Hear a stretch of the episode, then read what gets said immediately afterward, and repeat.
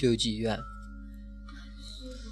郭兰杰先生收好大本子，用吸墨纸小心地擦干他的笔。好吧，你们俩的资料都登记好了。老丁，麻烦你带小男孩到男宿舍，我带安妮去女宿舍。吉米比安妮先了解郭兰杰先生所说的话，这表示他和安妮将被分开。吉米投进安安妮的手臂上，嚎啕大哭起来。安妮紧紧地抱着弟弟，大叫：“不行，不行，我们要在一起！”安妮心中升起从未有过的感情，骨肉亲情、血浓于水的爱，使安妮第一次关怀自我以外的人。郭兰杰皱着眉头沉思了一会儿，终于点头说道。好，我想吉米可以跟你一起住在女宿舍，但你得答应我，你一定要穿上小围兜兜。波兰杰看到安妮脸上的表情，转头不忍再看下去。穿女孩的围裙。不久以前，他才好不容易脱去尿布的包袱，穿起大男孩子的长裤呢。吉米不禁又放声大哭。这次安妮沙利文的反应很快，他赶紧虚住了弟弟。好。如果这是一定要守的规矩，也只好这么做了。马萨诸塞州没有救济的救济院，没有护士，也几乎没有医疗药品。州政府拨给医生的钱不够，镇上的医生也就偶尔例行公事来巡视一趟，在长方形的两栋房子——男宿舍及女宿舍走一圈。这是一所虚有其名的救济院，事实上是无家可归的流浪者的收容所。无依无靠的垂暮老人、精神病患者、醉汉等天涯沦落人均是这里的常客。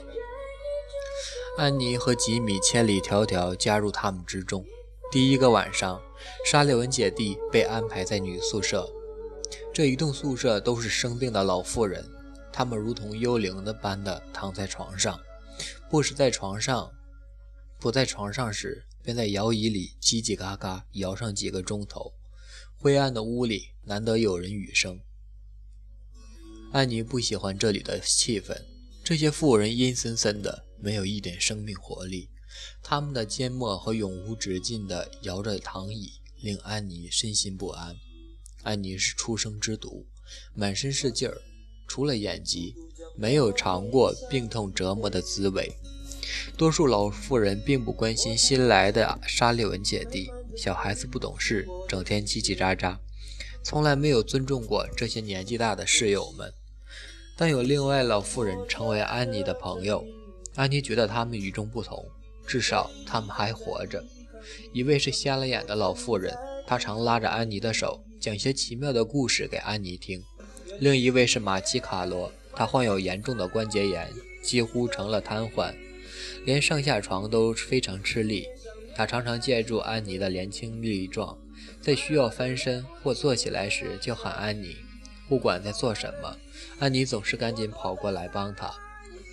而马奇也代替了安妮的眼睛，他懂得阅读。安妮帮老人捧书，替他翻开新的一页。马奇的眼睛和安妮的双手互不缺憾，相得益彰。几个月以来，他们读完了一本又一本书，点燃了安妮的阅读欲望。在德士堡最初的日子，安妮过得快乐无比。她和吉米有东西可吃，各有一张床，可以挪得很近。晚上，她可以照料弟弟。居住环境虽然不十分好，白天黑夜常有成群的老鼠出没，但是他们并不以为意。吉米还以此取乐，常用扫把追赶老鼠群，玩着猫追老鼠的游戏。最令他们感到高兴的是，姐弟不用分离，可以在同一个屋檐下过日子。上上下下的职员都善待他们，没有人欺负他们、藐视他们。人们从来不干扰安妮，她也不再使性子、发脾气了。他平静地过着日子。有一两次，他正要发脾气，管理员就对他说：“你再叫一声，再叫一声，就把你弟弟送到男宿舍去。”他的威胁唤醒了安妮的理智。以后的日子，一想到这句话，他就会刹住狂叫、狂吼、乱叫的脾气。德士堡的冬天来临了，外面酷寒，没有保暖的厚外套，他们只好缩在屋里，不敢出门。在宽敞的女宿舍尽头，有一间少有人来的小空房。安妮和吉米把这个小房间当成专用游乐室。你们怎么敢在这个屋子里玩？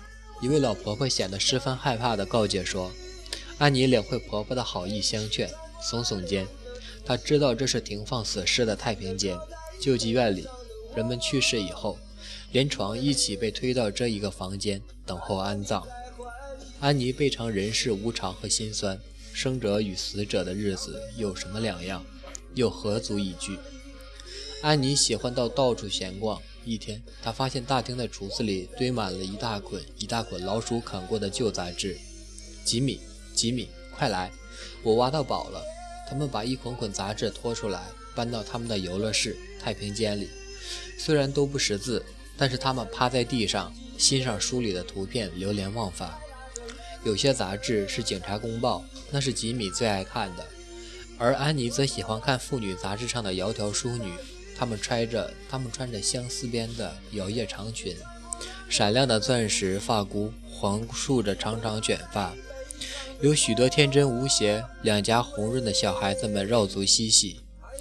安妮把杂志捧在指尖，用微弱的视力全神贯注地看着，但光是图片无法让她理解。有时他用手指爱惜地抚摸印在上面的文字，一遍又一遍，乐此不疲。然后他愤然地摔开杂志，紧握拳头，痛捶地板。我要读书，我现在就要读书。热切的求知欲如火焚心，他无奈地放声大哭起来。三月走了，四月走了，春天终于来到德士堡，外面春暖花开。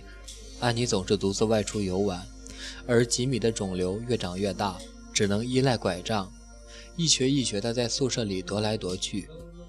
他的病一天比一天沉重。安妮每天早上帮他穿好衣服，从床上小心地搀扶他下来，挑好拐杖，稳住吉米。他还能走路，应该不是毛病。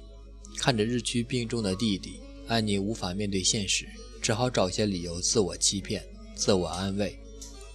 一天早晨，安妮帮吉米穿衣服，吉米抽抽噎噎，哭个不停。他挣开安妮的手，颓然倒在床上。临床的老太婆抬起头，不耐烦地吼叫起来：“你这个女孩子怎么搞的？你不是照顾她的人吗？还让她整夜哭叫，吵得我无法入睡。”安妮很生气地回应：“闭嘴，关你什么事，老巫婆！”老婆婆的话戳破她的自我欺骗，她好害怕。你这个小鬼，恨不得给你一巴掌！一巴掌，好啊！安妮双手叉腰，像只斗鸡。吉米爱看热闹，他想站起来，却又倒回床上。哎呦，好痛！他疼痛的直呻吟。安妮抱着他，安慰着他：“过一会儿就会好的，不要担心。今天在床上好好休息，明天一定会好的。”然而从此以后，吉米再也没有下过床了。他们请来医生诊断过后，医生将安妮叫到大厅，双手轻按安妮瘦小的肩膀，慈祥地告诉她。安妮，你要有心理准备，你弟弟没有多少时间了。安妮目光空洞，一阵冷颤从脊背延伸化成锥，锥心疼痛。怎么办？她不禁嘶声长啸，紧握拳头，拼命地捶打医生，直到有人跑过来拖开她。够了，够了！管理员骂着，再闹就马上把你送走。把他送走，就是这一句话打中要害，震慑住了他。他像挨了一记闷棍，怔怔地站在那里。以后的日子，安妮一直陪着吉米。他们坐在床边，安妮讲故事给他听，照料他穿衣、吃东西。吉米痛苦地呻吟时，他细心地抚摸吉米的背，按摩他的腿，试着减轻他的痛苦。直到吉米临终，安妮也没有片刻的休息，从来没有安稳松懈地睡过。安妮怕一睡，恐怖的事情就会趁虚来袭。小孩子敏锐的直觉告诉他，幽暗的黑夜最是危机四伏，死神会不声不响地悄悄来掠夺吉米而去。他又清醒着，全力反抗。然而，当他们推走吉米时，安妮却睡着了。她睁开眼醒过来时，宿舍里一片昏黑。她觉得不对劲，但却看不到任何东西。安妮急急地转向吉米的床，竟摸不到床。恐惧和忧虑摄住他，使得他不停地颤抖。他下了床，摸黑颤颤地走出房间，走到太平间。他双脚发软，抖得几乎无法站立。安妮一再紧靠自己，保持镇定。走进去两步，他伸出手，触到了吉米的床边铁栏杆。安妮凄厉的哀嚎惊醒了全宿舍的人。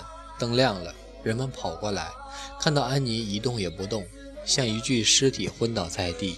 一双仁慈的手把她从地上抱起。安妮错怪了他们，以为最后这一刻人们要分开她和吉米。她忧伤恼怒，变得像一只猛兽一样凶悍，咆哮、咬、踢。人们抱起她的手，与她纠缠了一阵，最后又只好让她躺回地上。